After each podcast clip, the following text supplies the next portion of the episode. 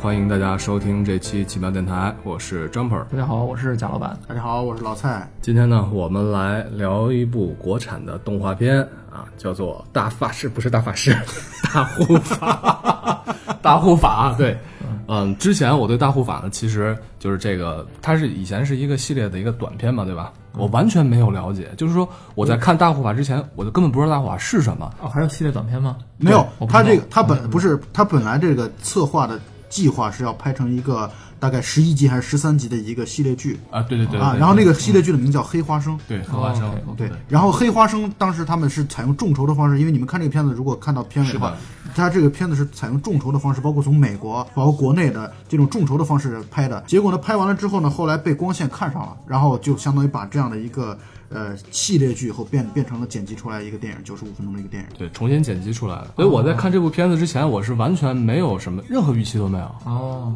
也就是说这个片子是从原来十几集的这个动画连续剧的这个素材里边剪成一部电影。啊、因为它原来那个动画长的这个剧大概呃时长是一百一十三分钟啊，所以在一百一十三分钟当中，后来剪出了九十五分钟的内容。哦，原来是这样的，怪不得这里边有很多的我心中的疑问，就就是可以被解答了。是吧？你有什么疑问？先说你的疑问。呃，就是，嗯，那我就先说我对这部片子的评价。我觉得它，呃，起码从剧情上来说，有很多的无法解释的人，嗯，无法解释的物，对呃，情节上也不连贯，而且很多地方很跳戏。对对这很正常。但你如果要这样说的话，就它是一个从呃长的素材中剪出的这么一个电影的话，也可能就是呃可以理解吧。而且不光如此，他这个是他们这个大护法的三部曲的第一部，他马上要拍第二部和第三部了。哦，也就是说正式这个大电影成为一个系列了。是是是，没错没错。所以现在到处都是在做宇宙嘛，就是我们贾老板宇，我们贾老板宇宙现在也是在正在策划当中。我操，不敢想啊！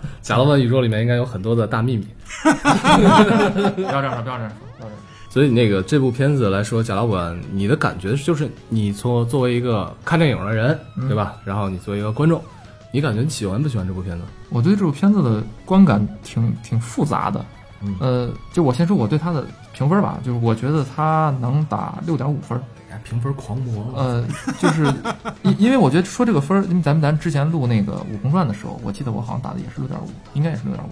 呃，就是为什么我会把它打成一样呢？因为可能很多人看来觉得《大护法》比《悟空传》牛逼多了，嗯我拍的很多牛逼多了，但是我是有这么想的：第一，如果你仅仅把它当成一部电影，而不把它当成一个中国的电影；第二，如果你仅仅只是把它当成一个电影的完成品，而不当成一个，比如说众筹的呃素材剪成的这么一个电影大电影，你都不不去管它，你只管它我在院线里边看到这么一部片子。嗯，如果你不把里边的人物的说的话当成这个普通话配音或者粤语配音，假设它是个日本片子，你这么去想，那么可能它的评分我觉得就不高，起码在我这儿来说，它可能顶多也就六点五。就换句话但是来说，换句话来说，贾老板就是说不要不要打太多情怀分。嗯，呃，倒不是这样，就是它的很多价值在于它刚好是一个国产片，而且是一个国产能够供应的片。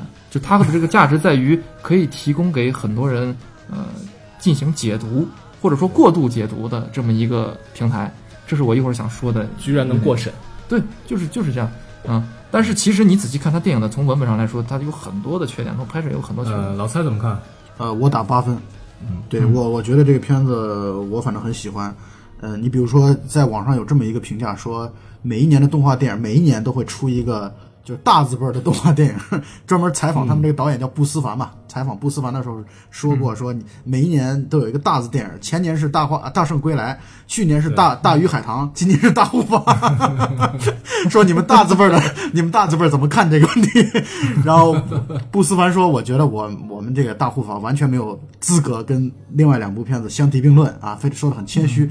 但是呢，从我个人的观感来说，其实我不喜欢这个大鱼海棠啊，或者我也不不那么喜欢大圣归来，但是我比较喜欢大护法。我觉得大护法是非常，呃，很很真诚的在做电影，这是一方面啊。另外一方面是我觉得这里边充满了导演或者说编剧，因为导演和编剧是一个人嘛，导演和编剧的这种才华啊，他就有很多小的。细节做的非常的到位，但是可能啊，可能也就是我这点上，我也是同意贾老板的观点，就是正是一些小的细节做的比较到位，凸显出来他以一个长篇的身份或者一个长篇的这个时长来去出现的时候，就会显得有一些短板，会暴露的比较明显一些。啊，OK，从它的情节上来说，贾老板刚才说跳这个对我的观影没有造成什么样的一个影响，就我觉得是 OK 的，我是接受的。但是呢，里面对人物的塑造的有些东西就觉得比较奇怪，比如说那个女人，对她到底干嘛的？就我想说，这个女人，呃，也也编剧里边有句话叫这个：如果这个片头出现了一颗子弹的话，那么在片尾它这个子弹必须被打出去。这个女人就是一个没有被打出去的子弹。不，但是那个最后那个那个女人在片花彩蛋当面出来了一下彩蛋当中要出来了呀。对对，彩蛋都把那个怪物对，这个片头彩蛋。呀。彩蛋的时候，那个女人出来把这个怪物，那怪物给救了啊正在救他施某种法术吧。然后这个怪物又是个什么人呢？也完不全不不不不，我不我不觉得是这样的，就是我的解读不是这样的，我的解读是这个大胸的志玲姐姐，这个 这个女人，你们觉你们不觉得很像志玲姐姐吗？啊，这是你的个人恶趣味，然后然后你说吧说吧。啊对大胸的志玲姐姐在，我是觉得在处理那个尸体，这个角色他在处理的时候发出了绿光，就是他这个片子当中所有的颜色都是有指向的。你比如说他们这个花生人的头脑当中出现的那个黑色的那个那个物体啊，然后包括那个小江死了之后的那个蓝色的那个像宝石一样的东西，然后到最后的这个三角怪，他死的时候。是一个是发出的绿光，所以我觉得这里边背后肯定是有故事的，而且这也是我对于这个志玲姐姐的这个背后的故事很感兴趣的地方。所以这个单独做一个片子来说的话，就是这些人物的出现和离开，让我觉得其实也蛮奇怪的。而且里面有一些地方，比如说那个地方的一个转折，就是那个小男孩儿，嗯，啊，就是安吉老神仙的孙子，对，吉安老师现在啊吉安吉安吉安老神仙的孙子，他最后向这个太子表忠心那一段，嗯，我当时就震惊了，我说真震惊了，我真没想到。呃，这个在豆瓣影评排名呃热度第一的片当中啊、这个评价当中专门讲到了小明这个角色。他们、哦有小明小明是一个特别细思极恐的角色，他是个狠角色，就是他在后续的故事当中可能会要出现，就是非常大的一个翻转性的这样的一些东西啊。所以呢，他埋埋的线很深，对小明这个角色埋的线非常非常的深。我觉得我其实期待的就是两个角色，一个就是如果再有故事的话，一个就是这个就是这个神秘女人的角色，还有就是这个小明的角色。这个小明的角色很可能会对后续的剧情会产生一一些特别强烈的推动。你看那个不说话的小的花生人，就最后还挺可爱的。其实那花生人就是小明的一个傀儡嘛，对吧？就是小江吧？然后呢那个你说小江吧？不是小江，不是小江，是那个小小小的后面挂个风车的那个、那个花生人，对吧？他就是带着其他的花生人去追杀他们嘛，对吧？实际上这背后就是小明。对啊，就是小明是这里边暗藏的 BOSS 啊。然后我就觉得这个片子，我对他，那我现在能说说这个片子我对他为什么打八分比较好的地方吗？不能。那我说不能，你就不说啊，那好的，那就继续了啊，那就 那个，首先我觉得氛围特别好，就是他的这个在前半段的氛围很好，就是他们在躲避追杀呀，或者说和这个敌人之间进行这样的一种呃追捕与反追捕的这个过程啊，特别像科恩兄弟的老无所依。啊，就是我看到的时候，很像科恩兄弟老无所依的那个冷血杀手那种感觉，包括那个三角怪，给我的感觉也特别有那种冷血杀手那种感觉。也很像那个《英雄本色二》里边的那个小庄啊，就《英雄本色二》里边就有一个永远不说话的，他的动作就是拿出枪崩掉人啊，其实就这样的一个、一个角色。所以呢，这个是我觉得它氛围好的这这一个地方。第二个呢，就是它这里边有一些被我，因为我在现场看电影的时候啊，这也是呃奇妙电台第一次组织线下的呃我们我们的这个奇妙电台的听众一起搞了一个活动，线下的看电影活动。就我我很注意到大家的看电影的时候的氛围。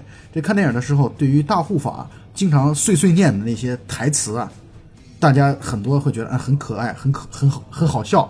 就是我在听他那些台词的设置的时候，我会觉得很让我想起来一句话，我不知道你们对这句话有没有印象，就是呃。我想起那天下午在夕阳下的奔跑，那是我失去的青春。就是他他的那些台词啊，就很有这种无厘头的，但又又有诗意的，呃，这样的一种、这种对白的感觉。第三个呢，就是他的人物设定非常的可爱，包括这个太子、啊，包括啊太子，就是包括大护法本身啊，他们这个人物设定，包括刚才那个跑卯啊，这个角色本身都非常非常的可爱。嗯，这是我觉得对他评价非常好的几个地方。这个片子我看，其实我很还很欣赏一点，就是他很多东西他就是给你，但是其实他也不解释。对，比如说像那个大大护法，他的能力还有呢，他是太他说了，他是太子的爷爷的爷爷的时候，他就是大护法了。对这是为什么？他会为什么能活几百上百年的时间他也不解释嗯，他也不解释，很多东西他并不解释，就放在那儿告诉你，对，对吧？所以就感觉他背后其实蕴含的故事线是很庞大的嘛。也就是导演的野心比较大。嗯、我我能我感觉是这样的。嗯嗯所以我接着你这个话说，就是呃，为什么我对这个片子有很多不满意的地方？当然一会儿也会说它的优点了。就是我不满意的地方在于跟你那几点是其实挺对应的。呃，就是第一个就是他经常会有一个人在自言自语说一些我们可能日常生活中自己和自己不会说的那种话，甚至比较诗意的啊，或者是并不喜欢这个，对？呃，我觉得这个是导演可能刻意为之，就他可能想通过这样的一个自言自语，造成一种渐离效果，就是你在看着这个东西的时候，始终感觉你是在看一个他者或者第三者的这么一个空间来发生的这么一个故事，同时相当于这些人自己在说这些话的时候是一种话外音的形式，对只不过由片中的人啊，然后说出这个话外音，他可能是有他的考虑，有他的这种呃剧情上呀，或者有他这种风格上的这种考虑。嗯，但其实我觉得还有另外一个重点的考虑，就我自己猜啊，就是他通过这种自言自语带出了很多信息，相当于是我们看漫画也好，会出现了很多 OS，就这人心里想的什么，一个气泡出来就说了。但是在电影中，你大量出现这种东西，其实会让人很不舒服啊、会让人很不舒服也好，就是它它不是一个电影化的做法。对对对，你有很多东西你是需要靠，因为你毕竟是个电影，你再怎么说也它也是个动画电影，它也是电影，没错，你必须用电影的东西把它暗示或者把它表现出来，靠情节、靠人物之间的矛盾冲突把它表现出来的。那你频繁的使用这种呃对白，除了产生建立效果之外，很多有效信息也是靠这种自我啊、呃自言自语啊这种独白说出来的。那我就觉得你这个我完全理，我完全嗯我完全理解你啊，我而且我也完全支持你。就是其实对于我们来说，呃，看电影很多时候享受的是一个就是猜或者说推理啊，或者说呃融入沉浸感受的这样的一个过程。但是它其实这样的一种自我独白或者自我对白，它其实把这种过程就给你消解掉了。对你起码你中间有一个回放、剪切，或者把一些其他的画面剪到一起，弄成他的回忆也好。他经常就是就像你说的，我想起那年我在夕阳下的奔跑，就这个 类似这样的这种性质的这种对话，就是你你你除了造成一种建立效果，同时可能还有那么一点儿怎么说，有点幽默感在里边吧。甚至包括那大护法站在那个呃高台上，然后泪流满面说我是大护法，我丢了什么这个太子什么。这时候音乐非常悲，但是那时候突然有一种反反作用效果，你会觉得我操，好好玩啊！这个这么这个萌物，然后发出这种故作成人的这种感叹，这可能也是导演故意想到要的这种效果，但是我觉得有点太过了。我明白，我明白。所以呢，这其实就是他的他的先天的短板导致的。就好像我们说，他一开始他就是一个剧的身份出现的，他不是一个电影的身份。他是以剧他以剧的身份出现了之后呢，所以呢，导致他很多这个对于剧来说，他不需要你用那么多的镜头语言来表表现，他用语言对白这样的东西来去表现，所以这是他的天然的短板嘛。啊，你继续，。也可能是比如他每一集里边，呃，有这么几个独白就可以，但是你要浓缩在一个电影里边，弄成几十个这种个人独白，不这就受不了。对。那么第二点就是说，刚才你说的他这个像老无所依，它里面那种凌厉的那种西部，带一点凄凉蛮荒，同时又是这种感觉。那我觉得他可能在他营造的这种感觉上，和他片子最开始的时候给大家呈现的那一套美术的呃场景设置上，它中间是矛盾的。明白。它一开始，它一开始设置的时候是非常美的，有那种水彩画，带一点水墨的这种感觉，一看是非常中式的这种风格的感觉，非常漂亮。但是呢，它在中间，它进入到这种化身而住的小镇，就像贫民窟一样嘛。就它那个房子设计，让你想起来那个成龙的电影里边，从山坡上，汽车从山坡上警察故事，警察故事里边，他穿过的那一个一个纸板房，就有这种感觉，但他又全涂成蓝颜色的，就是有的时候你会让人感觉非常拧巴。也可能导演是想怎么样呢？就是这片子里边有很多恐怖和恶心的镜头，但是突然切到室外的时候，就让给人感觉放松一下，可能达到这样的效果。但是我是觉得这中间是有点割裂的，而且你再进一步说，它都关于这个呃氛围的营造，比如说它这里边像这个西部对决一样，有那种枪枪战。这里边一开始那人拿了一把那个呃像斧子一样的那种，他叫乌钢杖嘛，我以为这个大护法是体术非常强，是吧？那种打来打去，最后发现他也是互相之间像那种呃枪战片儿一样那种拍法，西部对决的枪战。这里边就是我觉得有可能是拍枪战的时候，他动作人物动作设计更简单。对，你们有没有发现，有的时候他这个人物动作，他那个帧数啊，就会让你感觉到这个人是在瞬移的，这一秒他在那儿，下一秒很快就飘到另外一个地方。虽然给人感觉非常凌厉、非常有特色，但是其实这个人物动态，它是没有像是用剑呀、用刀呀什么的需要那么多帧，它很快几帧就过去了，然后几个弹道一画就结束了。可能是成本的考虑，我自己猜猜测可能是成本的考虑。但是你一旦你这样做成这样的话，你就会让觉得他觉得他有时候这个动作特别的古怪，包括这大护法一次又一次的从洞里面滚下去的这个过过程。包括大护法被这个三角怪追杀，从这个两个山坡中间的这个夹缝中滚下去这个过程，都让人感到这个动态特别不合理。就我看到那儿的时候，我突然觉得这是很廉价的这种感觉。我我没有这种感觉，我是有这种感觉。这整个里面的这个动作戏的戏份，我还是挺喜欢的。包括从开始的时候，大护法开始就是。呃，碎碎念、逼逼叨，对吧？然后出场，然后一路特别苦逼的迎风流泪。对，结果呢，碰到那两个花生人，他不动手了嘛，对吧？花生人向他袭击的时候，那一段，其实我靠，特别牛逼，就是这这种反差我很喜欢。对，两刀把对方干掉啊，就是一开始后来一开始慢，后来突然快了那么一下子。对对对，说到这儿就想起来，就是这种拍法其实很聪明的，就他其实把很多中间的这种帧数省掉之后，它一个是成本低，对吧？再一个就是说。它反而造成一种西部拔枪对决这种快速啊冷血的这种感觉。那你你有一个片子就很早很早一个片子叫《双旗镇刀客》，导演的，看过。就他当时导演反正他的时候，就他们为了拍这种凌厉的感觉，同时也是为了节省成本，就采取的那种只见刀声、刀光，但是人物的动态很小，而且因为演员都不是专业的武打演员，所以他们采取这种拍法。最后大决战就是一阵风沙起来之后，只听见声音，然后一个人倒下了。对，那这个片子其实也有这种感觉，就两下。非常快的剪辑，很快一个人就倒下了，嗯，那造成这种感觉就是我操，大护法真牛逼，这个身手真好，而且最后最后他和那个三角怪对决的时候，两人对决很干脆，对，就是对射嘛，两三下对射就死了。江鹏，江鹏，你知不知道就是为什么？呃，我现在刚才一直在听贾老板在讲的过程当中，我就会觉得为什么贾老板对他的评分六点五比咱们低不少啊？一个很重要的原因是贾老板是一个武侠片或者武打片原教旨主义者。所以，对对对，可以这样说。所以他对于这种带有枪战性质的，他喜欢，他更喜欢冷兵器。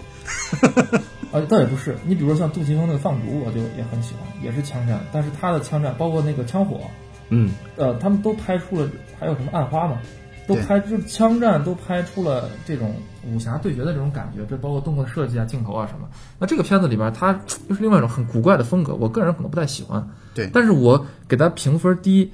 也不光是这些原因，还有我觉得一个重要的原因就是他很多东西，呃，没说透。他是，倒倒也不是，我觉得他已经尽可能的在说透了。就咱们这里边说到的这个政治隐喻嘛，我觉得他已经尽可能的，他已经不能称为隐喻了，这就很明确的明喻了，你知道吗？就他包括他这些那些行刑者或者那些追他们叫执法者嘛，还叫什么对吧？追捕的那些人背后背的那个就是被一根一根棍子绑住的斧头，对，那这个就是。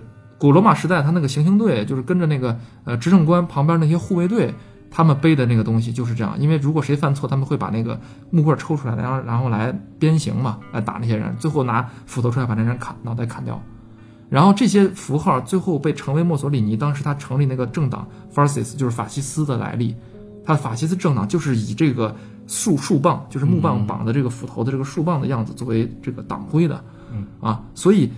他已经非常明确的告诉你，这就是法西斯，对吧？对对，这就是这个国外的这个西方反反动势力，就是原来我们二战时候打的这些反人类的这种东西啊，法西斯，然后这个这个控制人的思想，就跟当年希特勒控制这个这个纳粹德国控制德德国境内人的思想是一样的。他们晚上接受了，你看那花生仁背后连的一根导导导线嘛，对，晚上睡觉时候还接受一些思想，就是灌输思想，对吧？他说都是法西斯的事儿，绝对不会提供给你留你任何的。啊，这种所谓的解读政治隐喻的空间呢？因为我都已经明确告诉你，操，这就是法西斯，你还有什么可说的？所以我觉得他，你不能说他这你真敢拍，而是说你拍的真聪明。嗯，对，就是因为他拍的真聪明，我才觉得这个片子他有很多东西没拍透。你比如说，最后他其实想说的是一个。啊，一方面法西斯对吧？法西斯也不行嘛，最后被捅被那个先知引破捅破了之后，最后整个政权就瓦解了，有很多觉醒的人后来出来反抗这个暴政。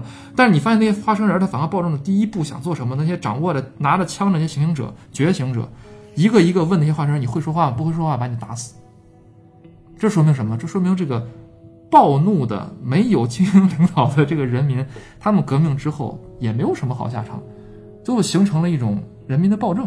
其实但是这个东西你应该说的更透彻一点，或者用一种更嗯明确的东西暗示。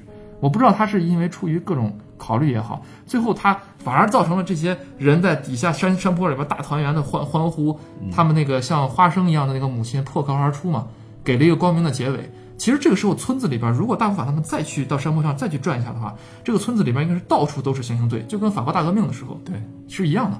对这个地方就是革命者的暴政那一段，我看的我操还是蛮震动的。对，但他没展开说。对啊，其实现在在回过头来想这部片子的时候啊，就给我的印象是比较零散的，嗯就是有一点东一块儿西一块儿，然后这个地方有些遗憾，那个地方有些惊喜。对，就感觉他一幕一幕戏是拼凑的。啊，对对嗯对，但是虽然说观影的过程当中还是感觉不错的，这是还是值得肯定的。嗯里面有一些让我觉得很舒服的点，只能说小的点，嗯。比如说这个，嗯，第一个啊，我现在能想到哪儿说到哪儿啊，比如说这个太子，嗯，画的那幅山水画，特别牛逼，镜头拉远，对发现对对另有对对对，特别牛逼啊，这个山水画特别而且太子长得就贼像徐锦江，就是徐锦江，他就是按徐锦江的那个照片来的吧？应该是。对，这个人物设计的太棒了对对，。应该应该是徐锦江演的那个《仙剑奇侠传》里面拜月教教主的那个形象。大胡子，然后但是那种飘柔一般的秀发，对对对对对。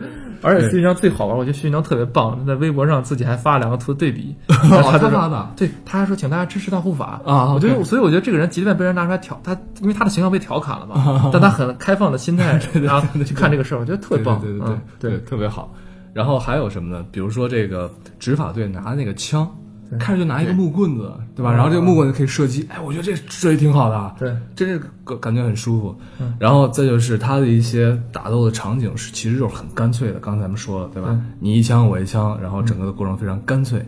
还有就是那个丁某，嗯，丁某他的死，对，让我觉得这个设计还是我是比较喜欢的。嗯，丁某在死之前，其实他跟那个大护法第一次见的时候，他说到他的理想，对吧？大护法说你的这个理想太过于怎么说？太过于血腥，还是太过于不是，他说你的你的你的那个理想实现的时候，就一定是相当于你要有血光之灾的时候嘛。其实呃对，他说的是这个可能是你最后一天啊，或者说是什么的。然后最后果不然，果不其然，就像是一个预言一样，对吧？对，然后其实丁某前面一直是一个丑角儿，嗯，就在他死的那一刹那，其实我觉得他回归了自己的本性，给我的感觉是这样。对就是在死的那一刹那，他把这个一刀取了自己的心脏，对这个时候还赢回来了一些尊重，我觉得。对。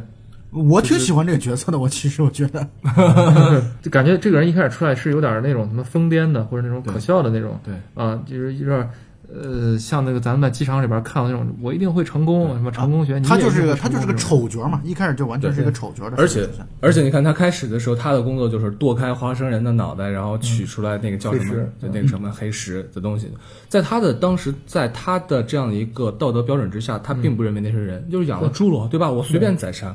最后他发现这些人会思考，他们会说话，这是一个标志，对对吧？会说话被认为是一个相当于有智力的一个标志。他当时他的这个道德崩塌了，对吧？他开始在那儿吐啊，怎么他他在那儿就开始发抖，他觉得他的道德已经崩塌了，他觉得他杀了这么多和人一样的东西，他原来那认为他不是人。对接下来的反应，我觉得当时给我感觉确实还是蛮有触动的。对，就是当人他的道德崩塌的时候，他的第一反应其实并非是自责和痛苦，或者说他第一反应实际上是给自己的行为找一个理由。对对对对，这个时候他开始自我麻痹、自我欺骗自己，尽管他内心深处已经知道这是和人一样的东西对，他？必须靠这个东西来欺骗对自，己对没错，他就嗯欺骗欺骗自己，这不是对吧？这不是人，他们就是猪，我是怎么怎么样。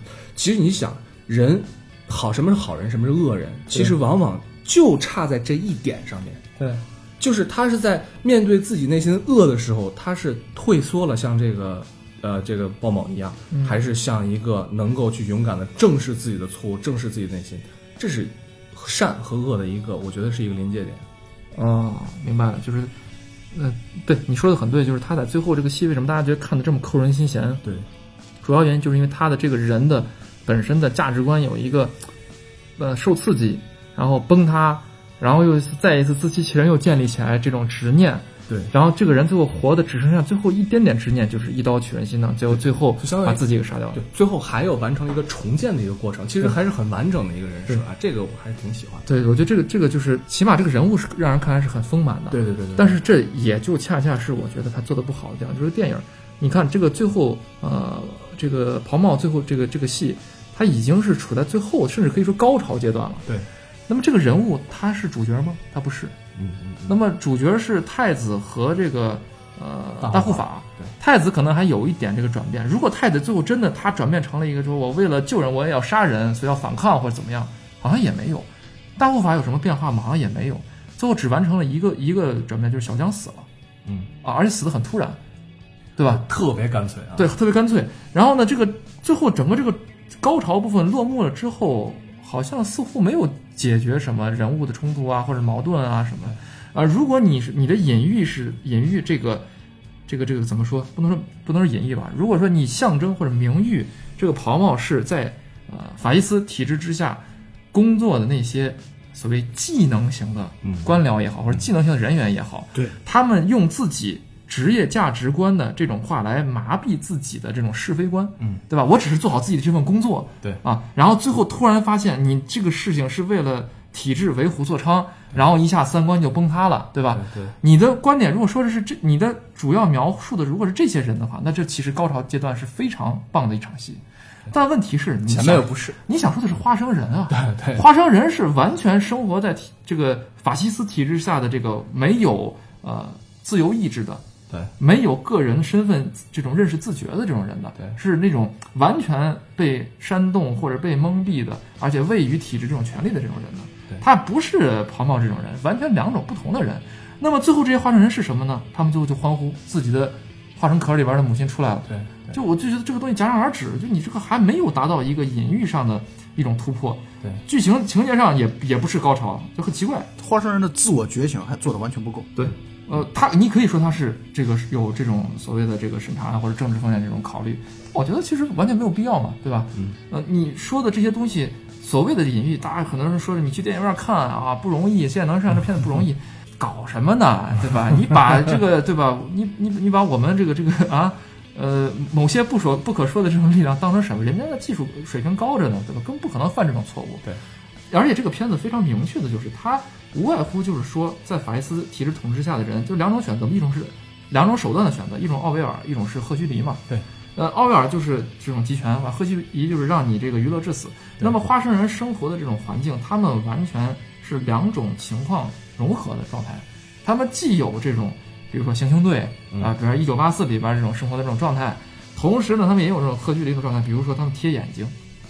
对吧？乐此不疲的换各种眼睛、各种嘴、假嘴、假眼睛去弄，对吧？他们还接受别人供给他们的这种食物，哪怕像猪食一样也去吃，对，那不是就娱乐至死吗？信息供给。而且而且里面啊有一个小的细节，就是尹婆对这个小江说：“你不要再贴眼睛了，不要再贴嘴了。”小江说了一句：“那他们该多笑话我呀！”对啊，这不就消费主义嘛，对吧？我要不这样弄，别人弄，所以你这两方面你都骂了，都说了，那其实是非常伪光正的一个片子呀。这我觉得完全可以上映。这然而联想到最近就是某些组织就说这。个片子什么政治不正确呀？怎么怎么样？而且还带一种半官方的这种语态来谴责他，我觉得属于猪队友啊！我我们国家让这种片子上映，就是对吧？社会主义核心价值观弘扬正气，对吧？没错。第一句话什么？富强民主，对吧？这这片子绝对弘扬正气，没错啊，对吧？所以根本不存在啊所谓的提供这种过度解读和政治解读的这种空间，根本就不存在啊！就去看这个片子就行了。啊，绝对不存在这种空间。我觉得说的很好啊，所以那那种那种质疑他，或者说害怕过度解读什么，我觉得这都是猪队友啊。所以我再给大家提供一条信息，就是原来这个片子的片尾是有一句话的，是写给小江的啊。然后在后来的这个版本当中不不见了。这句话是献给每个在时代高墙里仍保持清澈的灵魂啊。那个蓝色的石头就是一个，对，因为他没有恨嘛，对，是，所以他是黑色石头是所有的怨念的一个结。他是写给小江的那句话，嗯，对。我觉得这个片子在国产保护月里面，除了《绣春刀》，那就是这部片子还给我带来了很大的惊喜，对吧？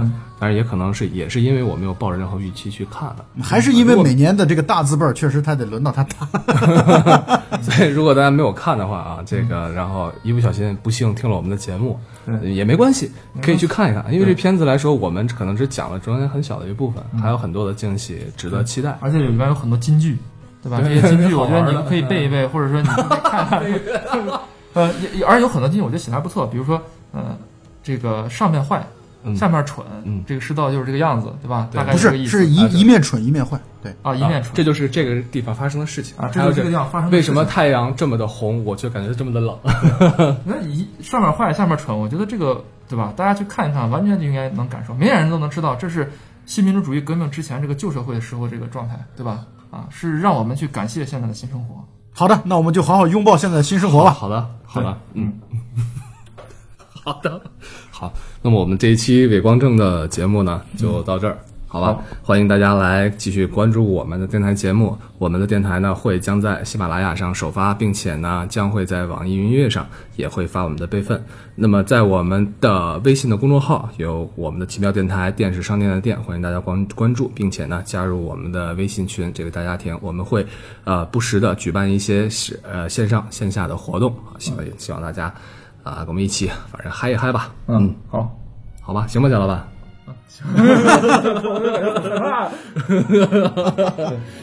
行，好，那我们这期就到这儿。好，非常感谢大家，再见。再见。好，再见。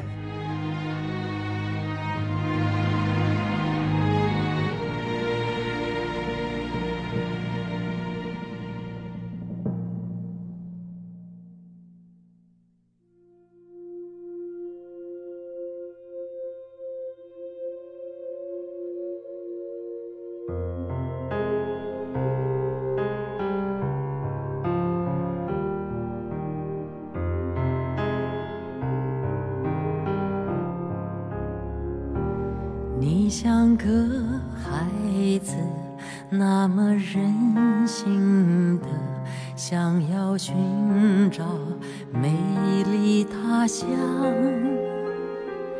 你像个孩子，那么倔强着路尽头过不去的高墙。像个孩子，闪着的泪光，沉默着看向远方。美丽的幻想是生命的花，想要绚丽，想要深情绽放。你一定要是一个孩子，任夜风吹不动你的坚强。包扎心上，任大雨黑夜彷徨，按不下你守护着的光。